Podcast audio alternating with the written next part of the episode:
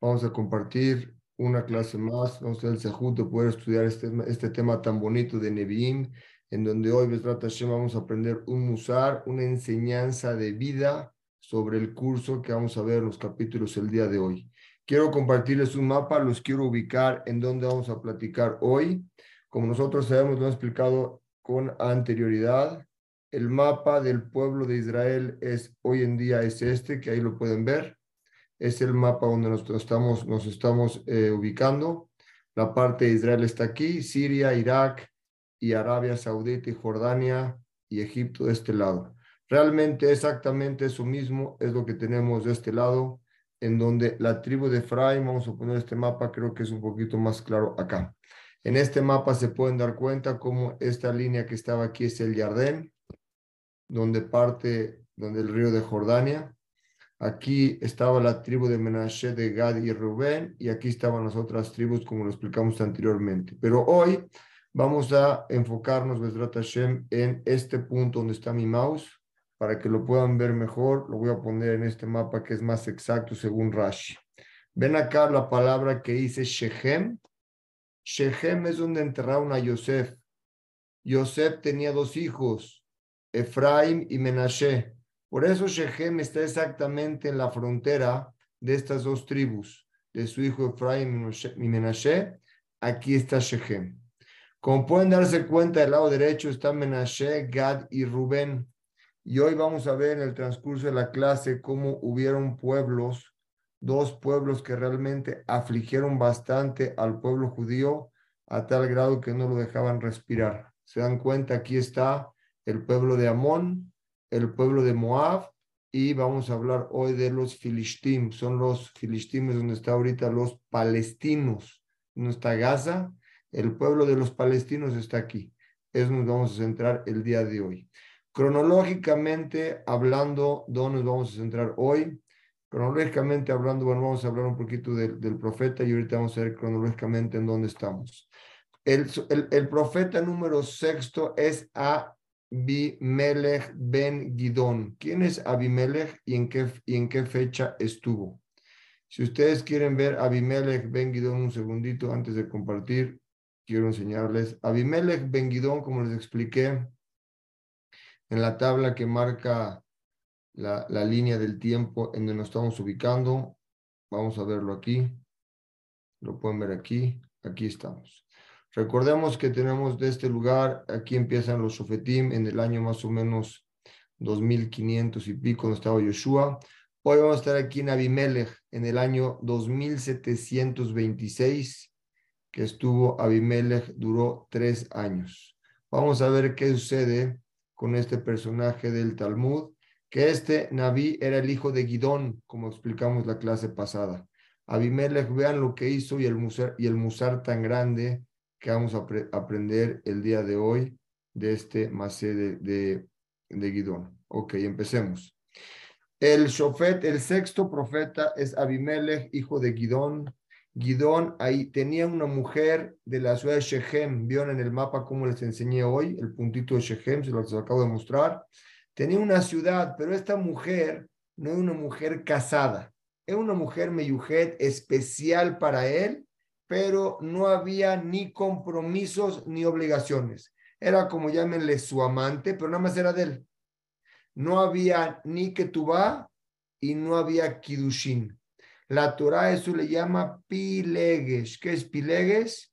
Pileges viene de la palabra pal y sha.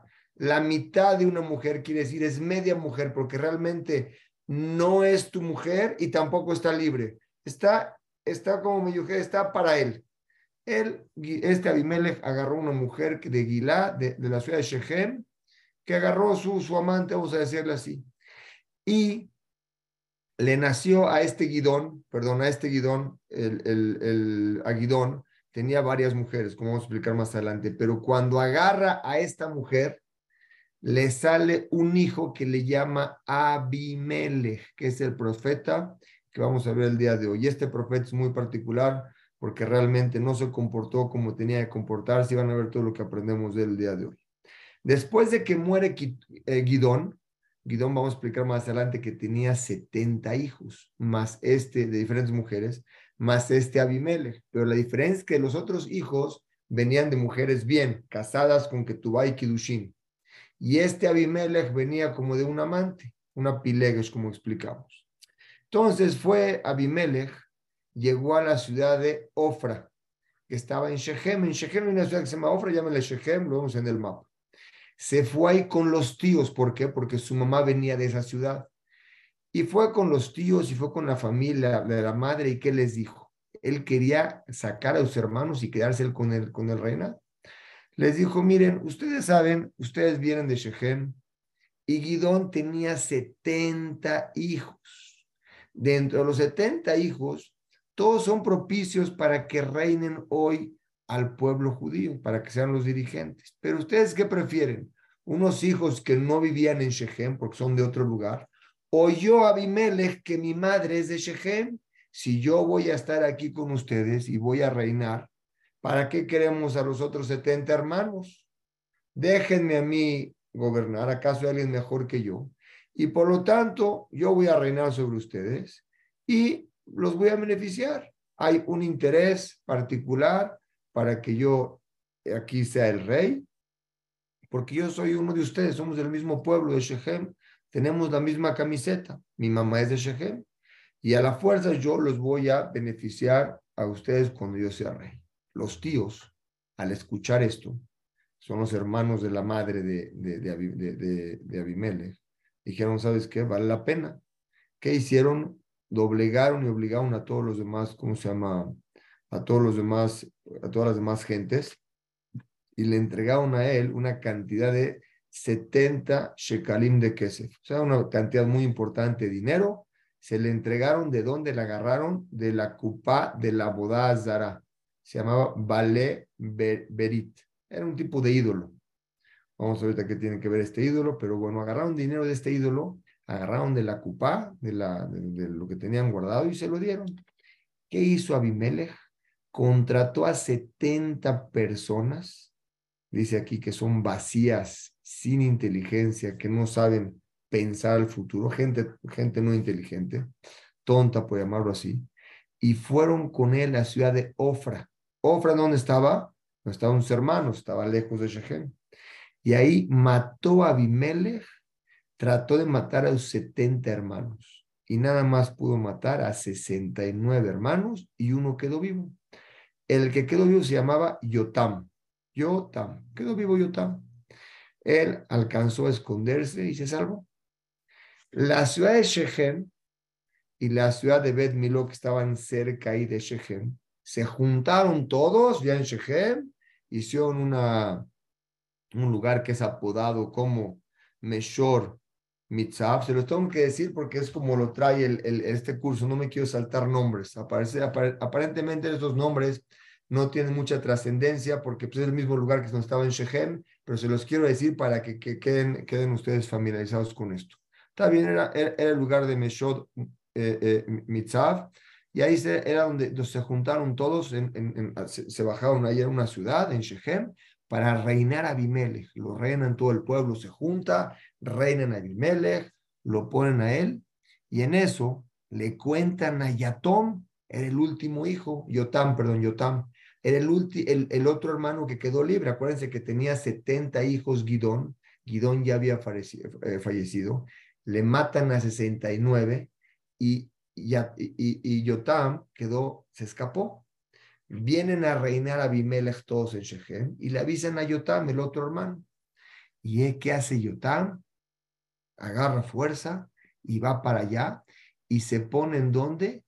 En el monte de Gerizim donde ahí estaban, dense cuenta, ¿cuál es ese monte de Gerizim? ¿Se acuerdan cuando Moshe, cuando Yoshua entraron al Yardén? Y ahí Yoshua los paró a todos y les dijo, en el monte de Arebal eran las, las maldiciones y en el de Gerizim eran las bendiciones. Ahí se paró él, ¿para qué? Para poder, eh, para poder decir lo que va a decir. Les quiero presentar el mapa donde están para que puedan ubicar. Después de este curso se van a ser expertos en geografía. Este es donde estaba más o menos Shechem, aquí está. Pero cuando cruzan el Jardín, aquí está el Jardín, entran a muerte el Val, donde fueron hechas las maldiciones, y Gerizim, las bendiciones. Y aquí estaban parados, aquí mismo él se para en el monte de las bendiciones, este hermano, y empieza a hablar y les dice lo siguiente a todo el pueblo. Vean qué bonito les dice. Les habló, la verdad les habló, les habló de una forma no dura, pero muy clara. Vean cómo les dijo a ellos. Ya que está ahí, se acerca y les dice, en voz fuerte, dice, Anshe Shechem, pueblo de Shechem, ustedes ahorita acaban de reinar a Abimelech. Pongan atención un minuto y por el pago de poner atención, Hashem los va a escuchar a ustedes. Vean con qué sabiduría habló este hombre. Primero les dijo, les voy a dar un ejemplo. Va a traer un ejemplo de los últimos tres, tres jueces que gobernaron, que le ayudaron a Israel, pero su ayuda fue una intención sin honor, nada más querían ayudar al pueblo de Israel. Sin embargo, Abimelech no sabemos si quiere ayudar o quiere colgarse la medalla de que es el rey y es nada más por un interés propio. Pero para poder empezar a hablar, les habla con un ejemplo muy bonito. Y les dicen, miren, solo por un ejemplo. Imagínense ustedes, dice el, hermano este Yotam. Había una vez, les dice, que había árboles. Y estos árboles se refería, eran árboles de aceitunas. Rashi explica que se refería aquí a Otniel era uno de los jueces anteriores que ayudó mucho al pueblo judío. Y este árbol de aceitunas le piden a él todos los demás árboles que reine sobre ellos. Pero el árbol de aceitunas se niega y dice, ¿cómo yo voy a impedir todo mi aceite que sale de la aceituna tan bueno y tan rico, que con él honran a Hashem en el Bet con este aceite prendan las velas, con este aceite hacen las menajot, amasan la harina y también la gente tiene satisfacción del aceite. Y yo voy a dejar de dar esa luz al mundo, ese aceite, y me voy a preocupar por los árboles que necesiten algo y ocuparme en ellos, como los demás reyes hacen. Para ellos, la verdad, yo no lo quiero hacer. Sigue hablando yo también les doy un segundo ejemplo, era con Débora. ¿Y qué creen? Dice, fueron con otro árbol, el árbol de quién? Del higo porque Deborah se parece al higo, como explica Rashi. Y le piden a ella, Deborah, al higo, que reine sobre todos los, todos los árboles. Y él también se niega y les dice, ¿sabes qué? Yo no voy a impedir esa cosecha tan rica que tengo, es dulce, es alimenta a la gente. Yo no voy a empezar a buscar árboles, quiere decir, para que me ocupen ellos. Quiere decir que los Nevim de antes, los, jueces de antes, hacían lo bueno Israel, pero no era su intención gobernar, sino seguir dando al pueblo, no de forma de gobernante, sino dejarlos, pero ayuda. Aquí en cambio Abimelech, vean lo que hizo, él quería gobernar. Llegaron con quién? Con el, con el vino, el vino dice Rashi que representa a Guidón. Llegaron con el vino, con el árbol del vino, y también le dijeron árbol del vino, muchos árboles le dijeron gobierna sobre nosotros. También se niega y le dice, ¿cómo, cómo ustedes creen que yo voy a dejar de sacar ese vino, de esas uvas que alegran a la gente, alegran el corazón. Con estos, el vino eh, en el Betamigdash se vierte, los Levim también cantan, hacen Isu con el vino, alegra el Lev, como les dije, las personas. ¿Cómo ustedes creen que yo voy a dejar esto, pero ocuparme con los demás? Y luego llegan, dice, sigue hablando ya todo. ¿Pero qué creen? Luego llegaron con un árbol que es un árbol de espinas muy chiquito que se llama Atad, es Abimelech, y que no tiene sombra, no ayuda nada, es un árbol con espinas. Y le piden que reine. ¿Qué les dice este Atad, este árbol de espinas? Y si ustedes quieren que yo reine porque yo soy propicio para reinar, ok, con la poca sombra que tengo, voy a tratar de qué? De ayudarlos a ustedes. Pero si yo no soy propicio para el reinado y su único interés del pueblo de Shechem es que yo reine con ustedes, ¿por qué? Porque tienen intereses propios que los voy a beneficiar a ustedes como ciudad y no como todo un pueblo, al final va a salir de este árbol fuego. Se va a quemar este árbol y todos los árboles están alrededor. Quiere decir, va a haber una maldición del pueblo judío. Todos estos árboles, como le estoy diciendo que recordó el hermano de, de Abimelech, Yotam, es una insinuación a todos los profetas, como les expliqué. Todos los más profetas eran humildes. Ellos no querían por sí mismos reinar al pueblo. Pero en cambio Atad, que era Abimelech, al contrario, él quería que, ¿cómo explicar? Sí quería gobernar al pueblo por poder. Entonces sigue hablando el hermano y les dice, este Yotam está hablando, acuérdense, el Argerizim, estaban las Berajot, se paró arriba y les dijo, les voy a explicar a ustedes el ejemplo, la parábola que les acabo de dar. Si ustedes quieren que Abimelech reine con Kabaná Miti, realmente su Kabaná que reine, si eso, ¿acaso ustedes pueden nombrar a un, a un señor Abimelech que reine sobre ustedes? ¿Dónde está el Akarata todo el reconocimiento a Guidón, su padre, que era padre también mío?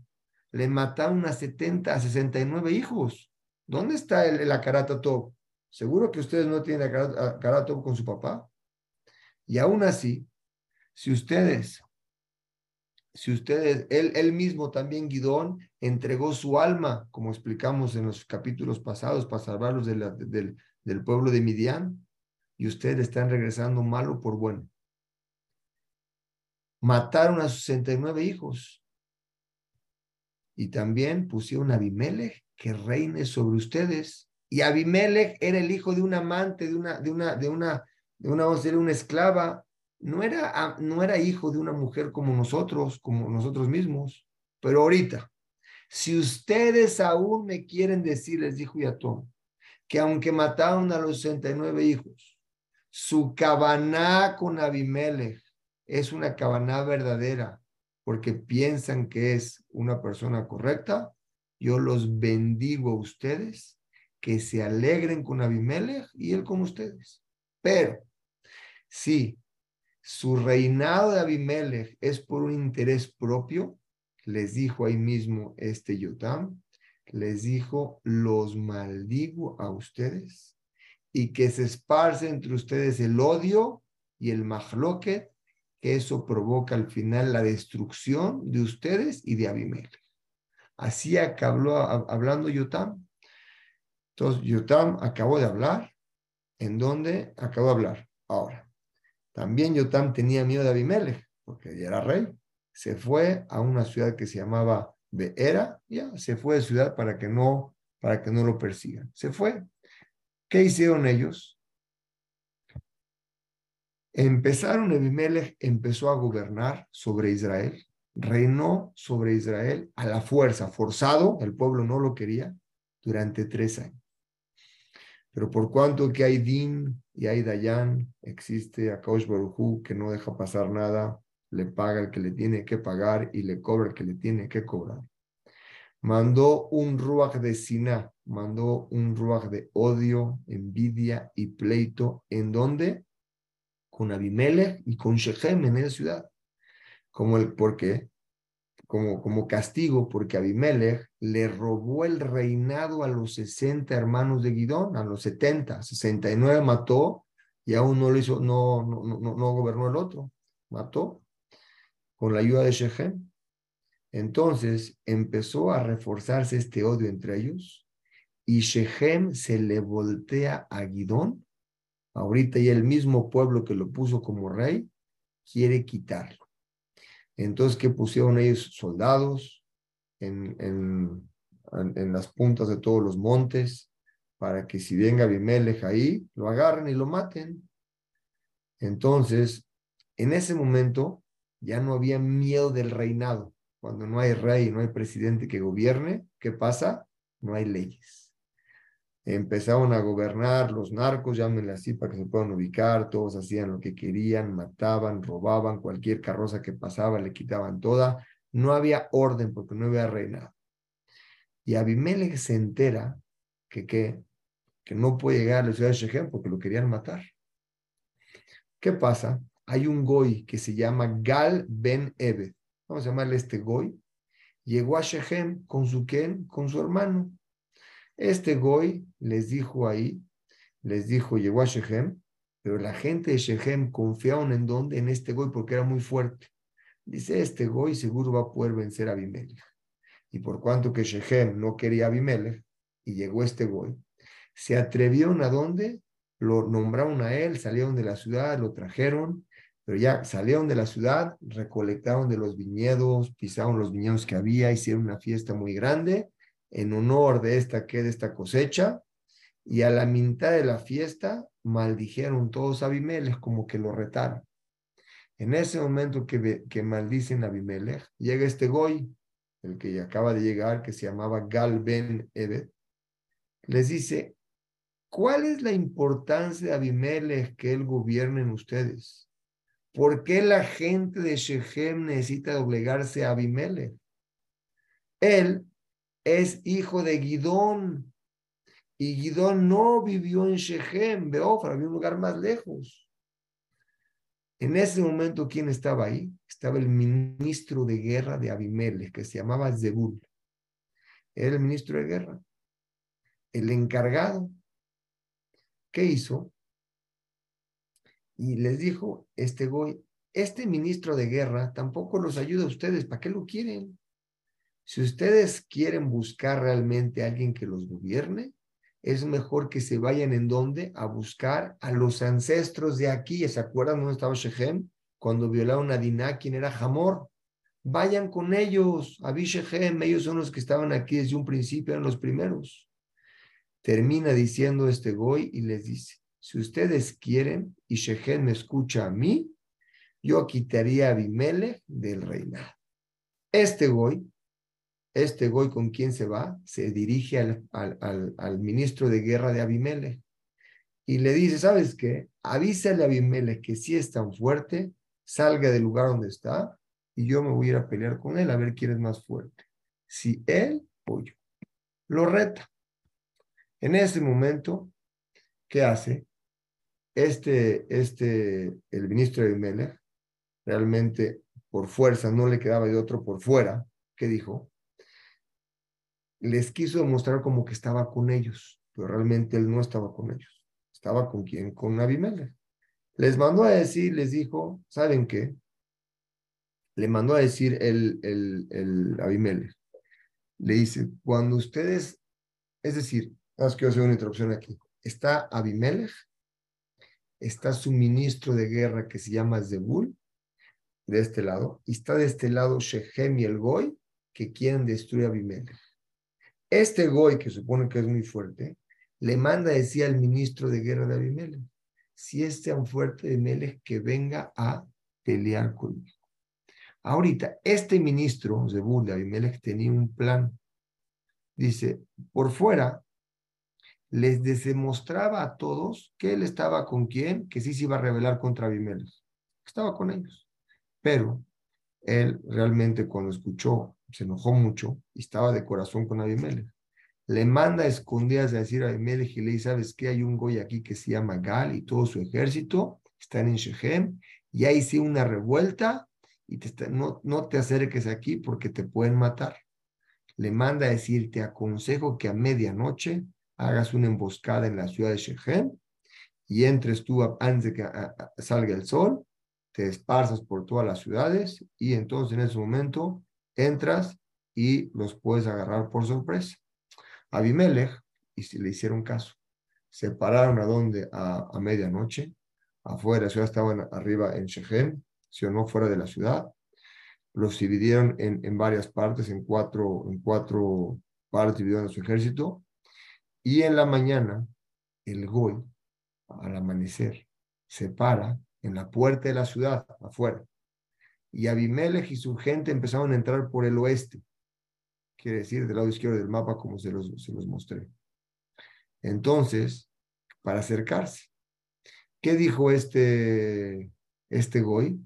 Le dice al ministro de Abimelech, porque estaban juntos ahí, le dice, oye, ¿sabes qué? Yo veo gente bajando de los montes para acá. Y le dice Zebul, el, el, el ministro de Abimelech, dice, no, estoy pensando que son hombres para nada Dice, seguramente son sombras. No, no te preocupes, son, son sombras que están bajando. Gal, que no era tonto, le dice, no, no, no, estos no son sombras de gente, ni son sombras del, del aire del que, que, pasaba de los montes. Son gente que está bajando aquí y son gente que, que vienen a pelear. Entonces en ese momento, ¿quién le dice? Se le revela a Zebú, le dice, ¿dónde te acuerdas tus palabras que me dijiste hace poco? Que dónde está Abimelech? A ver, ahí está enfrente de ti, son ellos, sale a ver si los puedes vencer. En ese momento salieron a pelear y Abimelech, cuando estaba ahí eh, pasando, Abimelech lo venció. Este Gal no pudo hacer nada. Este Goy tuvo que escaparse. ¿A dónde? A otra ciudad. Abimelech persiguió y mató a muchos de Shechem, porque otra vez regresó otra vez. Está cumpliendo aquí, vean la, maldición de, de. Vamos a ver cómo, aquí vamos a aprender de esto. Los buscó, mató a muchos, muchos, muchos, muchos cuerpos, estaban ahí esparcidos en la tierra en, en esa ciudad de Shechem. Pero Abimelech con todo esto no pudo entrar a la ciudad de Shechem. O sea, los tenía rodeados, pero todavía no podía entrar. Abimelech regresó a la ciudad que se llamaba Aroma, a ciudad, y ahí se quedó. Después de un tiempo, su ministro de guerra, Zebul, sí pudo, sí pudo conquistar la tierra de Shechem, sí entraron a Shechem, entraron allá a conquistarla. En ese momento, como ya estaba la Kelah de Hashem para que se destruyan, después de un tiempo, salió la gente de Shechem al campo. ¿Se acuerdan que Yotam los maldijo a los dos? Maldijo, a Shechem, maldijo a Yatom. Salió ahí la gente, Abimelech, estaban esparcidos todos los lugares. Agarró este Abimelech eh, a, a su ejército, lo dividió en varias partes, como dice ahí, lo dividió en, varias partes ahí para poder entrar. Separó en la puerta de la ciudad de Shechem para que nadie salga y nadie entre. Estaban ahí. Impidió a la gente de salir. Llegaron ahí, rodearon a la gente que estaban y los mataron. Esta guerra fue dura y muy larga.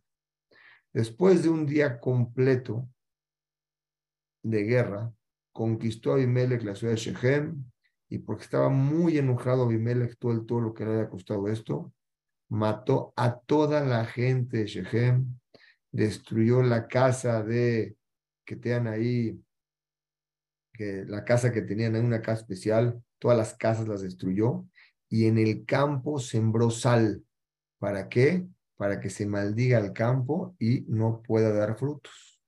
Y luego se fue a una ciudad, que, a, un, a Shechem fue un lugar que se llamaba Migdal Shechem, y ahí la gente otra vez empezó a escuchar que venía él, se juntó, había una torre, hay que de Rashid Metzua David si era una torre o era un bosque, se juntó ahí, les puso fuego alrededor, lo prendió para que muera la gente que estaba ahí, por cuanto que era de madera esa torre también se exterminó. Eh, ¿Qué hizo él? Agarró a cuando nos va a contar cómo fue la historia ahí, agarró, llegó a la torre, agarró a su gente, agarró un hacha, agarraron ramas de fuego, y en ese momento hicieron ahí, caminaron, prendieron fuego a esta torre, y todo lo que estaban ahí alrededor se empezaron a, que, a quemar en fuego. La muerte de Abimelech, Abimelech quiso ir a conquistar una ciudad que se llamaba Tebetz, Ahí también la gente se rebeló con él, él logró conquistarla. La gente de la ciudad igual corrieron a una torre para refugiarse, una torre de fortaleza. En ese momento cerraron las puertas para que él no entre.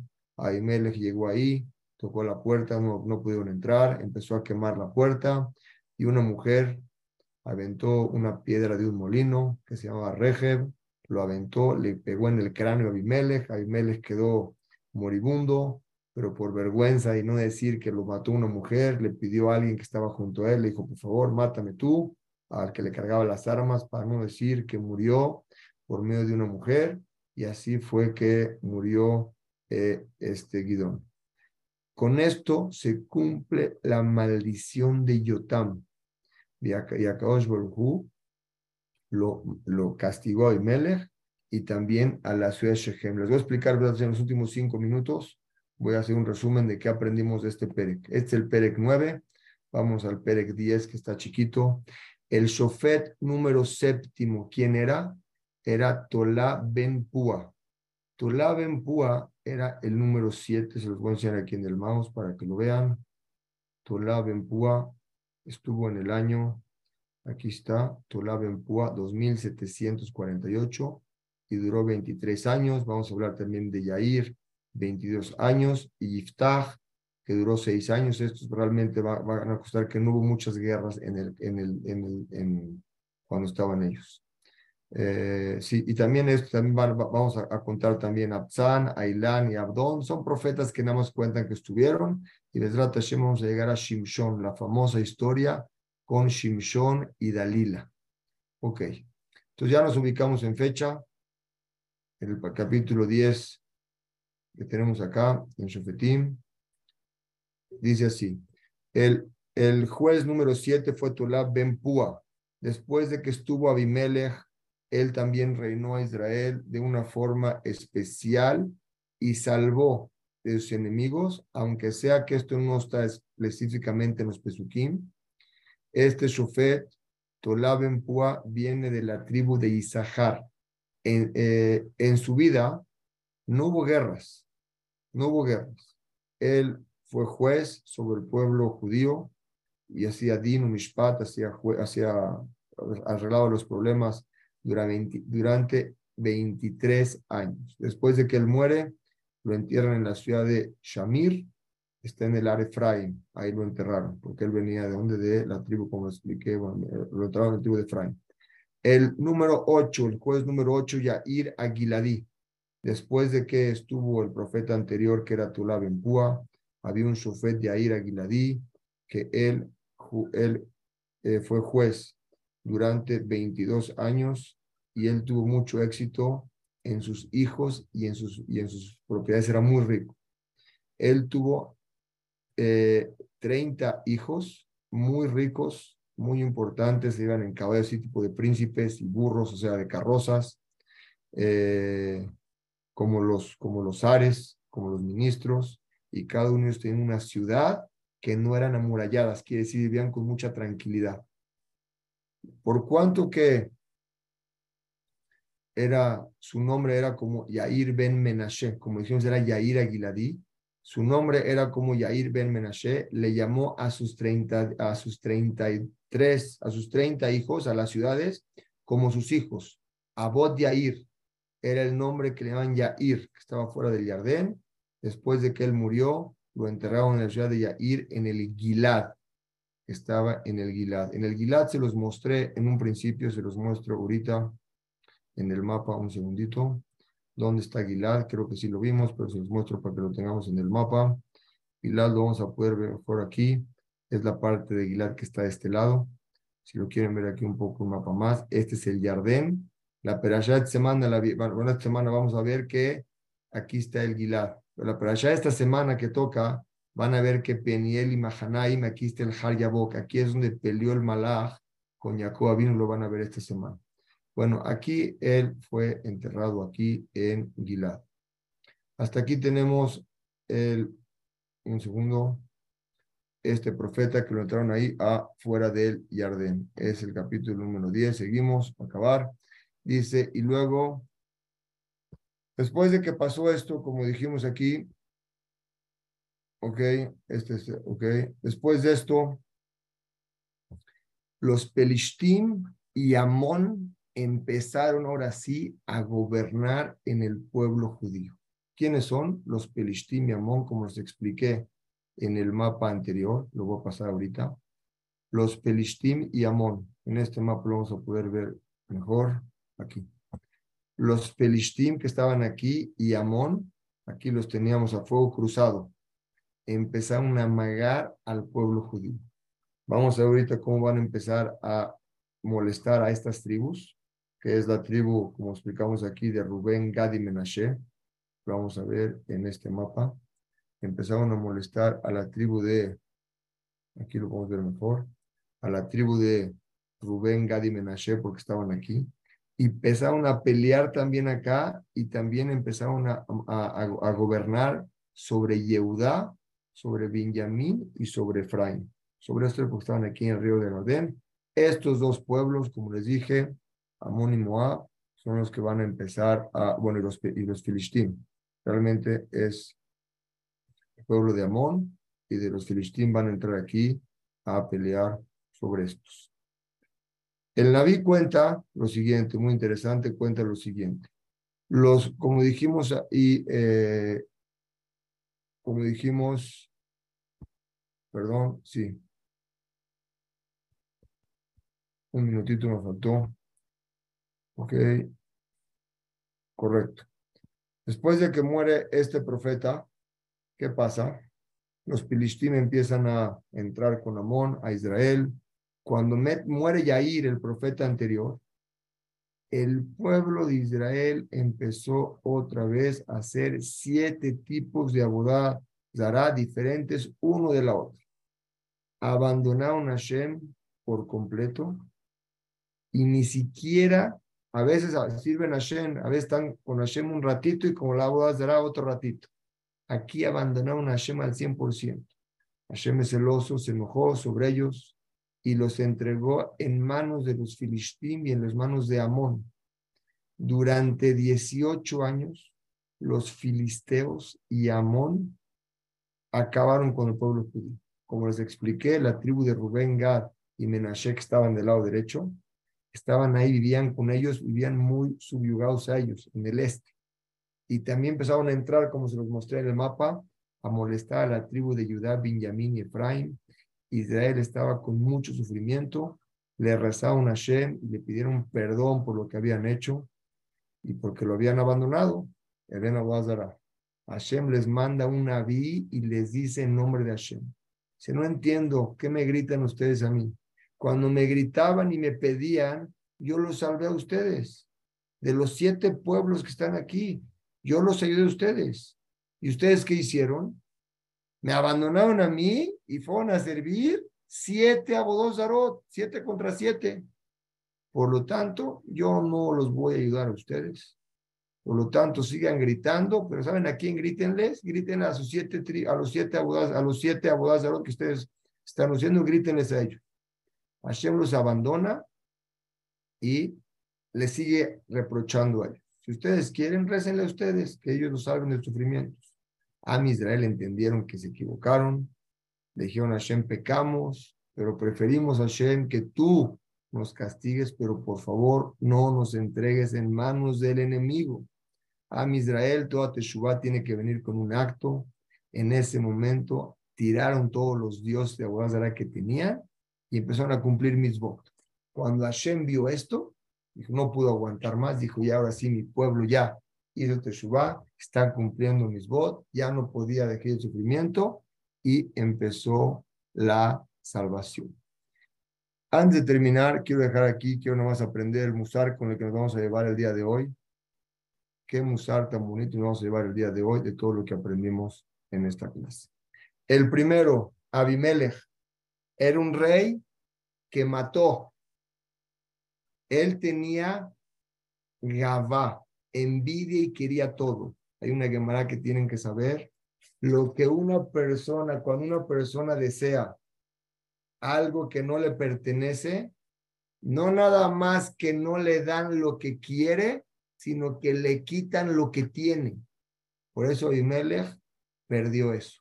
Segundo Musar que aprendemos desde el capítulo 9, que le, ¿qué le dijo Yotam? Si Abimelech va a ser buen rey y ustedes lo quieren para todo el que, gobierne realmente por interés que nos va a ayudar, que tengan veraja. Pero si no, que el odio entre entre ustedes. Dicemos, Jamim, cuando hay, para que Hashem quite la verajá de un lugar, ¿saben cómo empieza? Cuando empieza a haber odio y mahloket, es la mecha que prende para que corra y se acabe la veraja.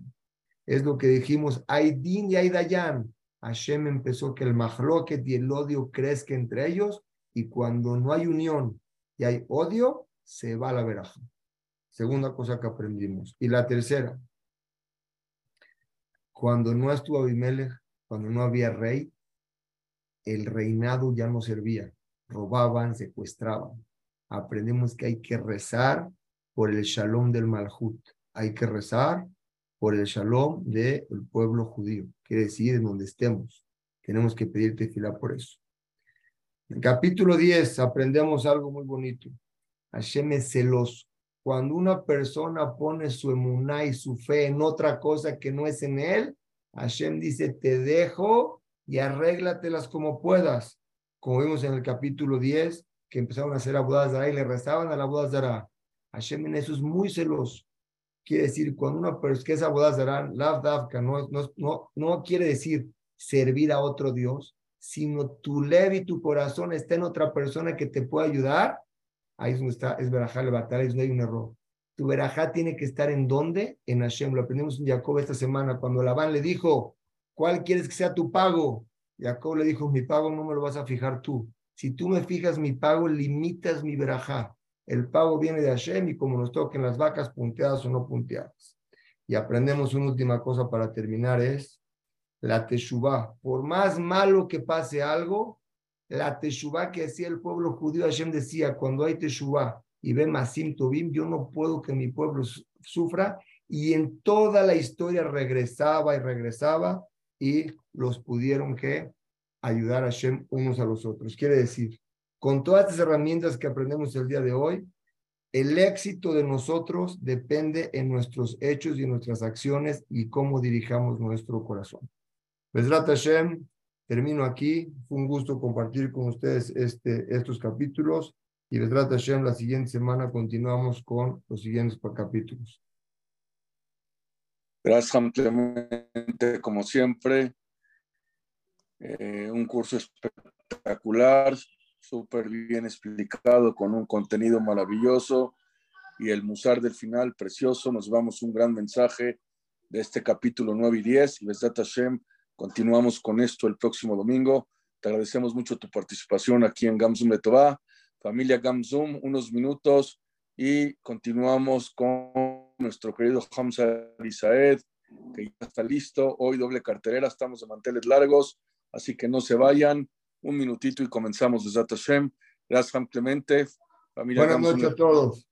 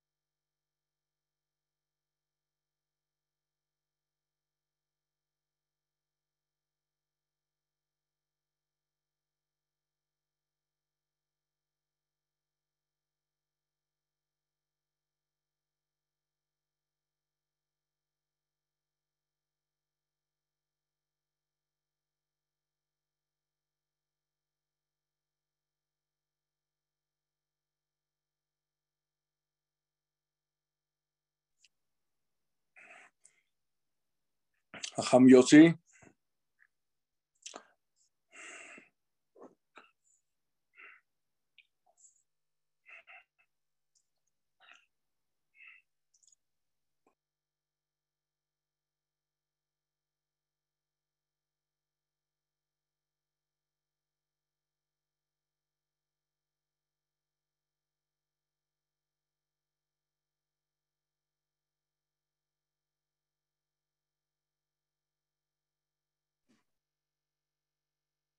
Hola, buenas noches.